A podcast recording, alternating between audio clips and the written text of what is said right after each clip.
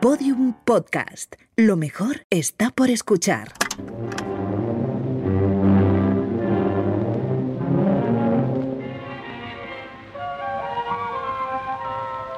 En la noche de junio, y sumado al esplendor de las fiestas del Corpus Granadino, la ciudad ofrenda a Doña María Eva la gala máxima de un espectáculo en los jardines del Partal.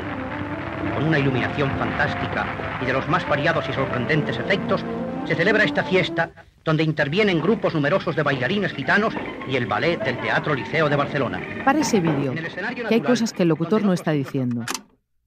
Por ejemplo, que la mujer que él nombra como Doña María Eva es Evita y que es la esposa del presidente argentino Juan Domingo Perón.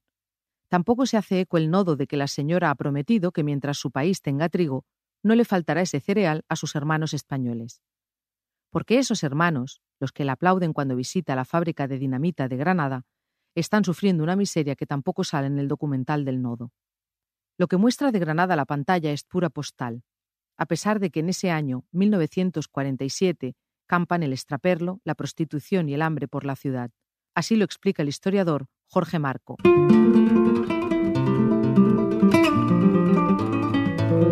Bueno, la Granada de año 1947, cuando llegó Evita Perón, eh, era una Granada sin luz, donde prácticamente los cortes de luz eran constantes, llena de miseria, las calles sucias, niños que estaban por la calle intentando encontrar algún tipo de alimento, largas colas de racionamiento, donde especialmente las mujeres esperaban durante horas para poder conseguir a través de los cupones algo, algo de pan o de aceite o de arroz. Eh, por lo tanto, era una, una ciudad llena de miseria, con escasa luz y de hambre.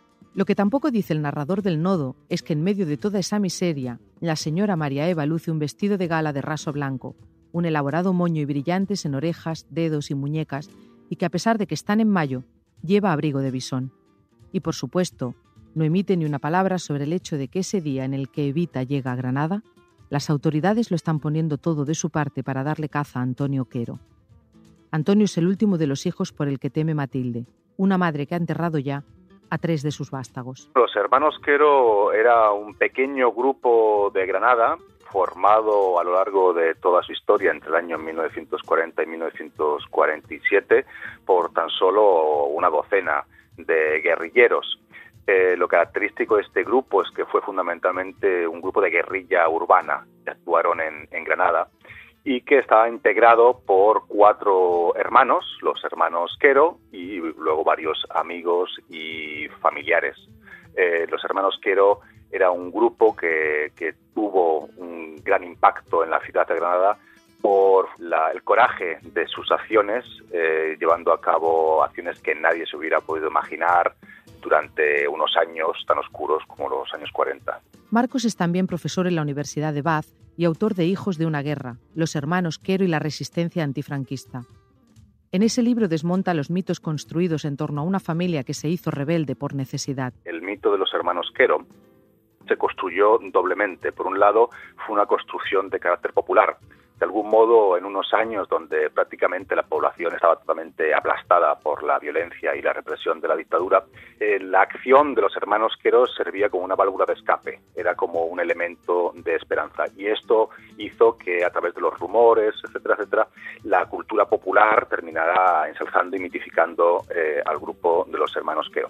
Pero al mismo tiempo también la propia dictadura de Franco convirtió a los hermanos Quero en un mito muy a su pesar, fundamentalmente porque durante muchísimos años estuvieron intentando capturarles y no lo lograban y esto provocó una gran ansiedad en la dictadura de Franco hasta el punto de que eh, cuando acudí, por ejemplo, a la Fundación Francisco Franco, donde se conservan los documentos que el dictador tenía en su propio despacho personal, solamente hay seis documentos relacionados con la guerrilla antifranquista en toda España, de los cuales tres de ellos están eh, relacionados, son informes relativos al grupo de los hermanos Quero.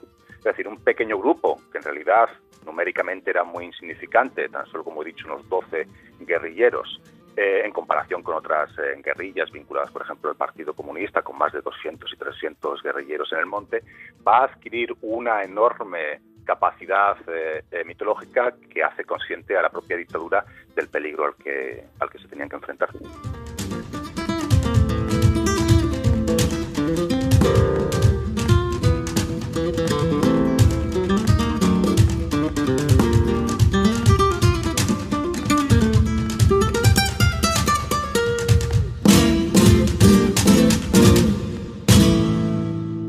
La historia de Pedro, Paco, Pepe y Antonio es una de esas vidas en las que se han fijado los flamencos y otros músicos para hacerle un examen al siglo XX.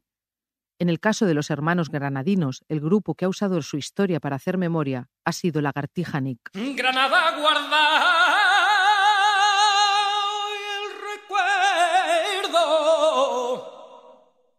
recuerdo de los cuatro hermanos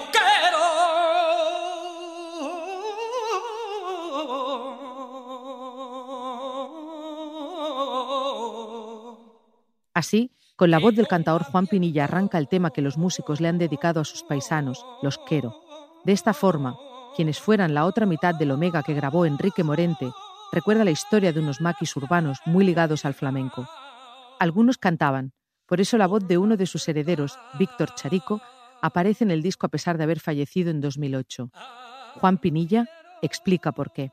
Bueno, recuperar la voz de Víctor Quero Charico en, este tema que tanto está sonando, ¿verdad? Es eh, un ejercicio de, responsabilidad ante una de las últimas mejores voces que ha dado sin duda el siglo XX, eh, malogrado tristemente muy joven eh, y que, bueno, los que tuvimos la suerte de escucharlo en torno a ese candor de, que desprendía, eh, supimos que de verdad ahí había una, un poderío y había una verdad honda. Y si a eso le sumamos además que él pertenece a esa mm, conocida familia de, alguien lo llamó los bandoleros románticos, porque verdaderamente ellos robaban a los ricos para repartirlo entre los pobres, de los Quero, de los hermanos Quero, valientes hermanos Quero que le plantaron cara al franquismo en los primeros años 40, 50, pues eh, es una conjunción y es una mezcla que yo creo que merece la pena que toda la gente sepa quién es el, último descendiente desde el punto de vista artístico de la familia de los Quero, Víctor, Víctor Charico.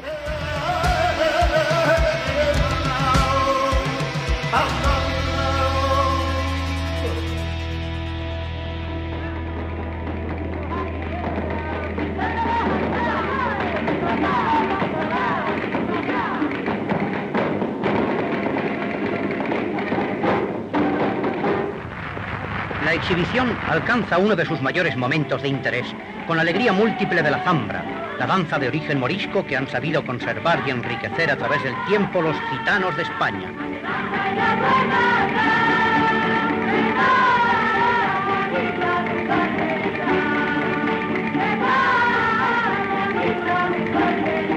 Eh, corta otra vez. El locutor del nodo habla de la zambra, el baile que las gitanas le están ofreciendo a Evita.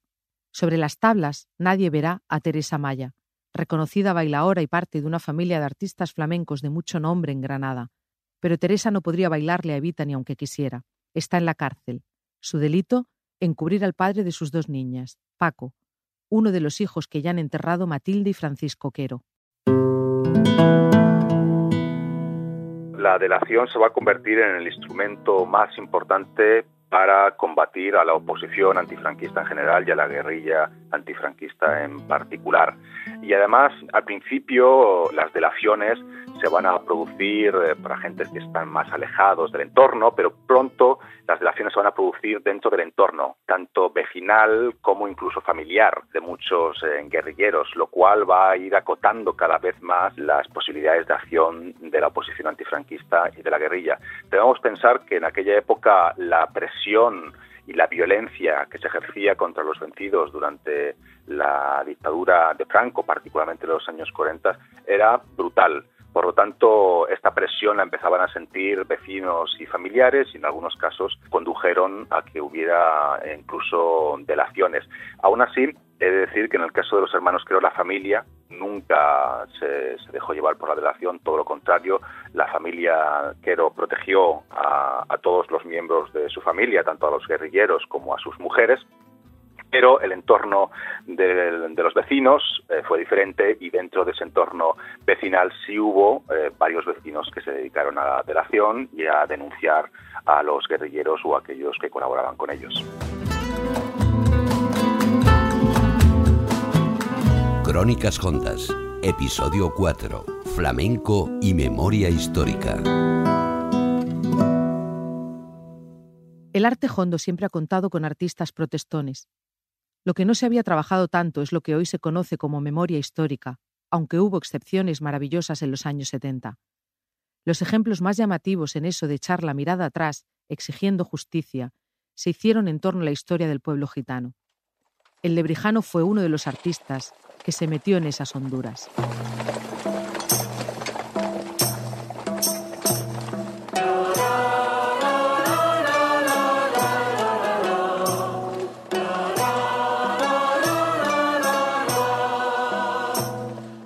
Juan Peña publica Persecución en 1976, después de sacar Palabra de Dios a un gitano. En esta ocasión, el cantaor deja a un lado el tema religioso para meterse en política. En Persecución, relata el martirio al que fueron sometidos los suyos cuando al llegar a España, la ley genocida de los reyes católicos cayó sobre ellos, marcándolos para siempre. Para contar su historia, Félix Grande recitó algunos pasajes. Remotos, con la mirada soñolienta por la nana del horizonte, vestidos con colores arrogantes y envueltos en la música del himno pobre e infinito que forman el chirrido de sus carretas y los cascos de sus caballos, solitarios y juntos, entran en estas tierras por la infancia del siglo XV. ¿De dónde vienen tan extraños, tan orgullosos?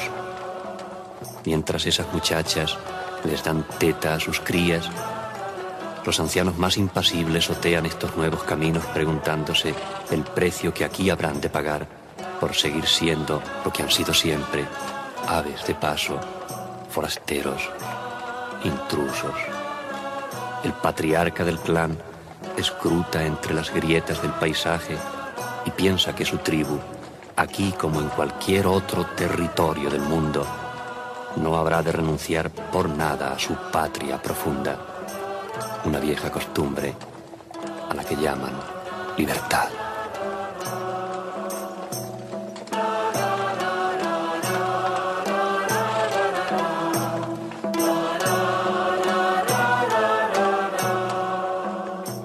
En esa misma línea, pero en el baile, Mario Maya también se atrevió a llevar a las tablas los abusos de la autoridad contra los suyos cuando el dictador Francisco Franco aún vivía. Yo nací hace milenios cuando despacio, al paso de la bestia, el horizonte se horadaba, cuando la muerte era un signo de Dios omnipotente y no un signo de Dios exterminando, cuando la tierra era una estrella y no un soporte de mendigos, de muertos, de famélicas madres, de animales terribles, y no un soporte, digo, de negros de amarillos y de blancos. Y dentro de los blancos, moros, indios y gitanos. Así arranca Camelamos Naquerar, que en caló quiere decir queremos hablar. Para contarlo, se unieron los versos de José Heredia con el baile culto y preciso de Mario Maya. Así explica lo que supusieron estas dos obras Gonzalo Montaño, musicólogo y curador de la sección musical del Roma Archive un archivo con sede en Berlín que recoge el fondo de toda la cultura hecha por los gitanos en Europa. A nivel de, memoria histórica del pueblo gitano, es un momento único porque es una de las primeras obras que reivindica y que da a conocer la historia del pueblo gitano. La historia del pueblo gitano sigue siendo como un vacío en la historia de España, porque como sabes, ni siquiera eh, hay mención apenas en los libros de la escuela, los niños no conocen qué ha pasado con el pueblo gitano. Los egipcianos y caldereros extranjeros, durante los 60 días siguientes al pregón, tomen asiento en los lugares y sirvan a los señores que les den lo que hubiere menester y no vaguen juntos por los reinos, o que al cabo de 60 días salgan de España so pena de cien azotes y destierro la primera vez, y que les corten las orejas y los tornen a desterrar la segunda vez, que fueren hallados. Camelamos Naquerar y persecución son en el mismo momento histórico y digamos que hay por primera vez una intelectualidad gitana que está con el Lebrijano, está con Mario Maya, está con Pepe Heredia, que ha venido antes con la generación de Antonio Mairena, que son los que han ido reivindicando el orgullo de, ser gitano y el orgullo de tener una cultura milenaria y, rica en, música y en costumbres. Entonces, eh, hay un contexto histórico y social en el que se está pidiendo por primera vez eh, libertad, en el que se está pidiendo identidad a nivel territorial y a nivel cultural y expresarse toda esa cosas que no ha podido hablar durante toda la dictadura y durante siglos anteriores de represión y empieza a expresarla de la manera en que saben que no, que artísticamente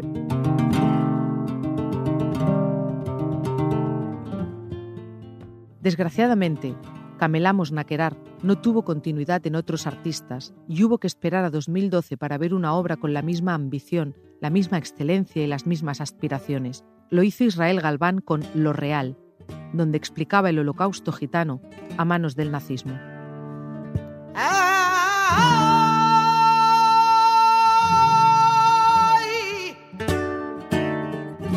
En aquella obra participó Belén Maya, hija de Mario. Ella fue quien en 2016 centró su mirada en las mujeres. En Romnia, Maya se alejaba del flamenco para darle protagonismo a las mujeres y a las orquestas de los Balcanes, y contar historias como la de Papucha, considerada la primera poeta gitana. Una película de Christoph Krause y Joanna Kos narra el exilio interior que vivió la polaca Bronislava Bax, mal vista también en su propia comunidad. Papucha prefirió los versos a la vida tradicional y por eso la hicieron sentir fuera de lugar en todos sitios. Tanto que en la cinta se la oye decir que habría sido más feliz si no la hubieran enseñado a leer.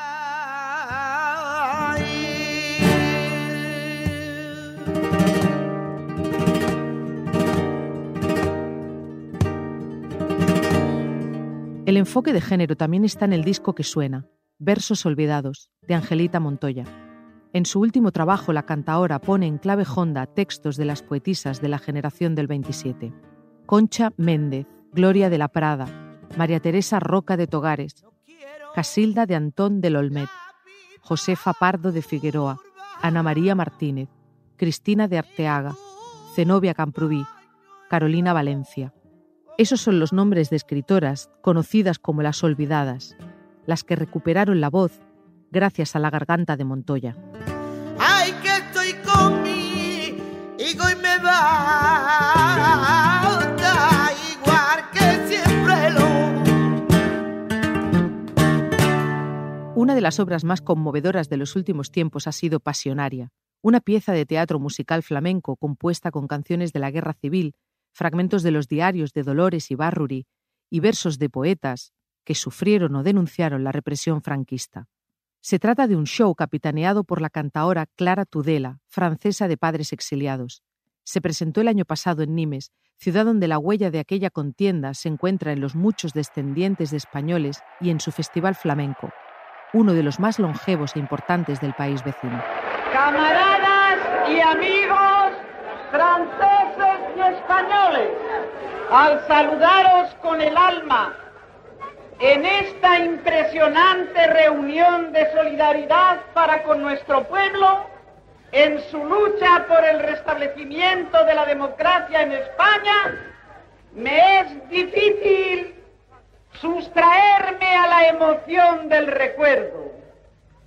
Hace 35 años toda una vida. En el verano de 1936 yo vine aquí a París, a este París de la gran revolución, al París de la comuna y de las grandes luchas obreras y de la democracia. La obra recuerda la figura de quien fuera política de la Segunda República Española y presidenta del Partido Comunista de 1960 a 1989. Pero siguiendo la línea de contar la historia desde abajo, no se olvidan de rememorar la vida y las dificultades de mujeres anónimas que tuvieron que salir huyendo de la guerra o la represión franquista, solas, embarazadas o con hijos a su cargo. En su presentación, en el Teatro Odeón de Nimes, no cabía un alfiler. Gente de todas las edades acabó entonando con Tudela, Elay Carmela, después de haber escuchado poemas de Luis Aragón, Albert Camus o Miguel Hernández a ritmo de rumba, tanguillos o seguirilla. Y por supuesto, este fin de fiesta con el que el teatro se vino abajo. En pie, pueblo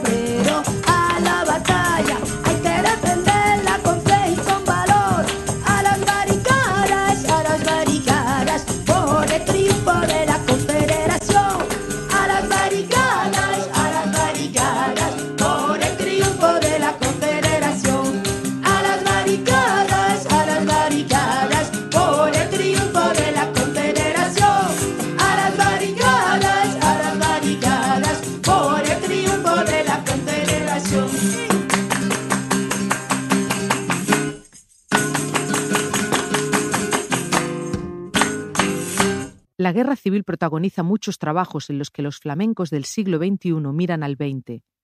Rocío Márquez lo hace en Firmamento, concretamente en la suite número 2, en la que reúne canciones de la guerra civil al son del vito o el anda jaleo.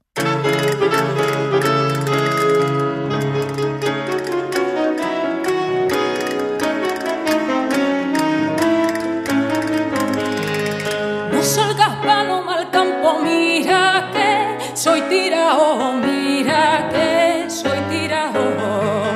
Y si te tiro y te mato, para mí será el dolor, para mí será el quebranto. En su último disco, visto en el jueves, Márquez rescata del mercadillo discos y títulos de otro tiempo para darles un aire nuevo. Y no es casualidad que aparezcan dos de los flamencos más incómodos, El Cabrero y José Menese, de quien canta la Mariana que compuso para él Francisco Moreno Galván, tan duro en sus críticas sociales que más de una vez sufrió la censura.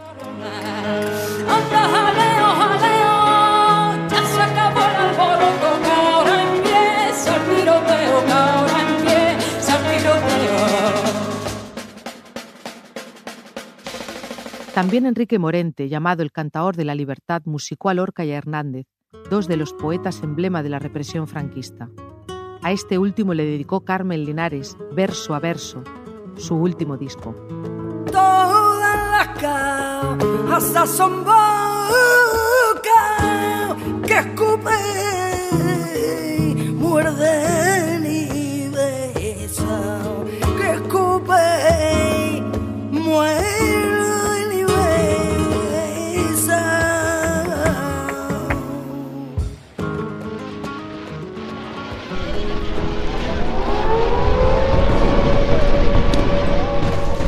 Así informaba el New York Times en una crónica sin firmar sobre lo que ocurrió en Guernica el 26 de abril de 1937. El general Mola ordenó el movimiento más estúpido de toda su carrera militar. Un ataque aéreo punitivo sobre Guernica, a 12 millas al nordeste de Bilbao. Una brigada italiana llegó a Bermeo, pero al llegar a puerto fueron contraatacados por las milicias vascas, formadas en su mayoría por los pescadores y sus mujeres, que también iban armadas. Las mujeres iban sedientas de sangre y obligaron a los italianos a entrar en sus casas, donde les dieron una paliza y los arrojaron por la ventana. Muchos escaparon, saltando el dique y recorriendo a nado las dos millas que hay hasta la orilla oriental de la cala de Guernica.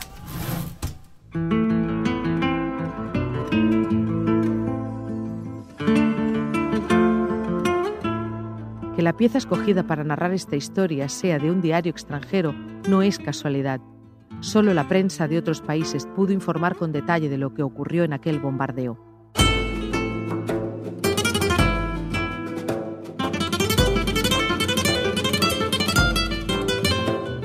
Sobre la ciudad vizcaína cayeron 31 toneladas de bombas.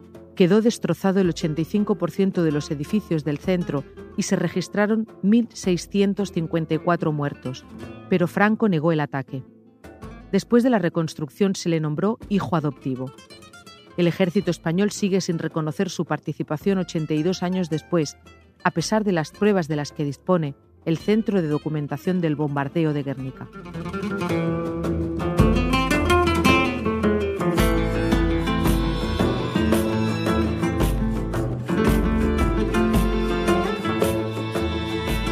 Por eso el guitarrista malagueño Daniel Casares le dedicó un disco a ese episodio de la historia. Lo hizo partiendo de otra obra, El Guernica de Picasso, y observando sus trazos, recordando los episodios que recrea, Daniel creó palos como este fandango que suena. El conjunto de temas lo tituló Picasares, un disco que activa la memoria de quienes no sepan que aún quedan víctimas de aquella sangría sin identificar. Cada generación debe revisar las heridas que han quedado sin cerrar. Es lo que pensó Nicolás Pellegrín, cantaor murciano de 23 años, cuando leyó Los españoles de Mauthausen, libro donde Carlos Hernández de Miguel recopila las cartas de los deportados en el campo de concentración austríaco. Nunca, nunca lo oí. Tampoco escuché nada de memoria histórica en todos los centros en los que he estudiado. Y bueno, yo considero que es algo tan necesario como, como cualquier otro tipo de enseñanza conocer y aprender del pasado, pues simplemente para no caer en los errores del futuro. Y bueno, Carlos Hernández de Miguel, sí, me llegó su libro por medio de, un viejo amigo. A raíz de ahí supe que teníamos que expresarnos de tal manera que homenajeáramos a dicho y, mal, y malherido, maltrecho colectivo. Este hombre, Carlos, nos ayudó en todo lo que pudo, eh, puso muchísimo de su parte, eh, nos aportó todo lo necesario en, pues, en cuanto a texto y documentación y es algo de que le estaremos agradecidos siempre, la verdad. Su espectáculo, titulado Flamenco de Libertad, se estrenó en 2017 en el Teatro Cervantes de Londres y ha estado girando por distintas localidades españolas desde entonces.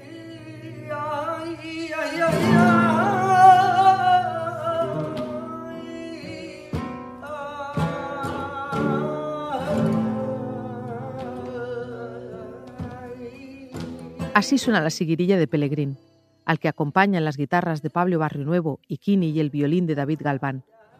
Una pieza que compuso para recordar un episodio al que no todo el mundo quiere mirar de frente. Bueno, yo, yo ya lo sabía, era evidente de que, de que todas las opiniones no iban a ser positivas. Bueno, pues por la situación en la que vivimos hoy en día y, y por la gente que está por encima nuestro. Eh, sí hubo gente que no le sentó nada bien que nosotros removiéramos la, lo que pasó, las verdades del pasado. Pero bueno, yo pienso que, siempre hay que mostrarse fiel con la realidad y, sobre todo no intentar evadirse de, todo aquello que pasó. Considero que, aquellos sucesos de la Europa fascista es totalmente culpa de la ignorancia y, del egocentrismo. Por eso es tan importante una educación sólida, moral y solidaria. Y porque, bueno, yo pienso que el conocimiento de la cultura son todas las herramientas que tenemos a nuestro alcance para, para poder combatir esos problemas ya actuales y la idea de crear Flamenco de Libertad surgió a raíz de la necesidad propia de, homenajear básicamente a las víctimas del fascismo y con nuestra música, con el flamenco. Juan Pinilla sabe de lo que habla Nicolás. El cantaor tiene una historia familiar que le impide callarse. Su abuelo fue el último alcalde republicano de su pueblo, Huétor Tájar, en Granada. En mi caso personal, en mi familia, tengo un bisabuelo que fue el último alcalde republicano de Huétor Tájar, mi pueblo, la provincia de Granada, que murió en unas condiciones muy trágicas porque él ni siquiera fue fusilado, a él le practicaron una lobotomía, ya que era un hombre, a lo Miguel Hernández eh, se había hecho a sí mismo, había procurado una cultura, pero de una familia muy humilde, con lo cual se lo llevaron a Madrid, allí terminaron con su vida con una lobotomía. Y bueno, después de mucho tiempo hemos conseguido saber a través de compañeros de la memoria histórica dónde está su cuerpo, que está junto en la misma fosa de las Trece Rosas allí en Madrid, y en ese sentido, el, flamenco, la historia del flamenco está llena de grandes nombres, desde la misma y mítica Niña de los Peines hasta el gran Manuel Vallejo, que tiene la segunda llave de oro del cante, o el propio Curruco de Algeciras enterrado en una fosa común en, la batalla del Ebro, o el Chato de las Ventas, que también está en otra fosa común en Badajoz, y un larguísimo etcétera de nombres de, de, artistas exiliados como lo fue Carmen Amaya, el propio Sabicas, Angelillo, y no se nos cuenta que la mayoría de ellos durante la República mm, dieron la cara por esa República porque se sintieron bien con el régimen de libertades y que esa parte de la historia del flamenco la tenemos que conocer.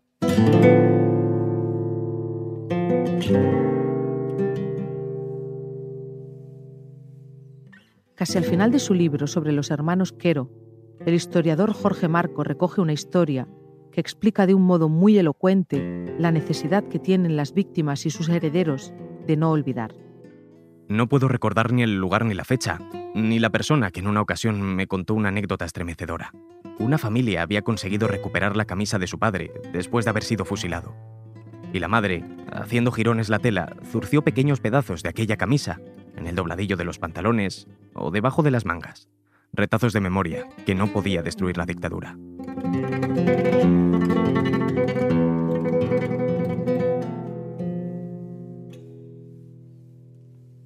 Ese es el motivo por el que el flamenco también hace memoria, tenga o no un familiar muerto en una cuneta. Y no hay que pensar en esos cantes solo como remiendos, pues hasta que se haga justicia con el último de ellos, serán voz del que no está, alivio del que quedó, y para todos, recuerdo.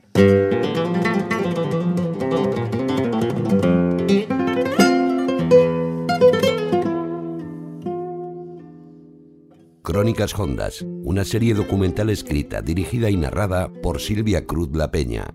Producción ejecutiva, María Jesús Espinosa de los Monteros. Producción, Jesús Blanquiño y Jimena Marcos. Diseño sonoro, Elizabeth Búa, con la colaboración especial de Radio Cádiz y Radio Sevilla.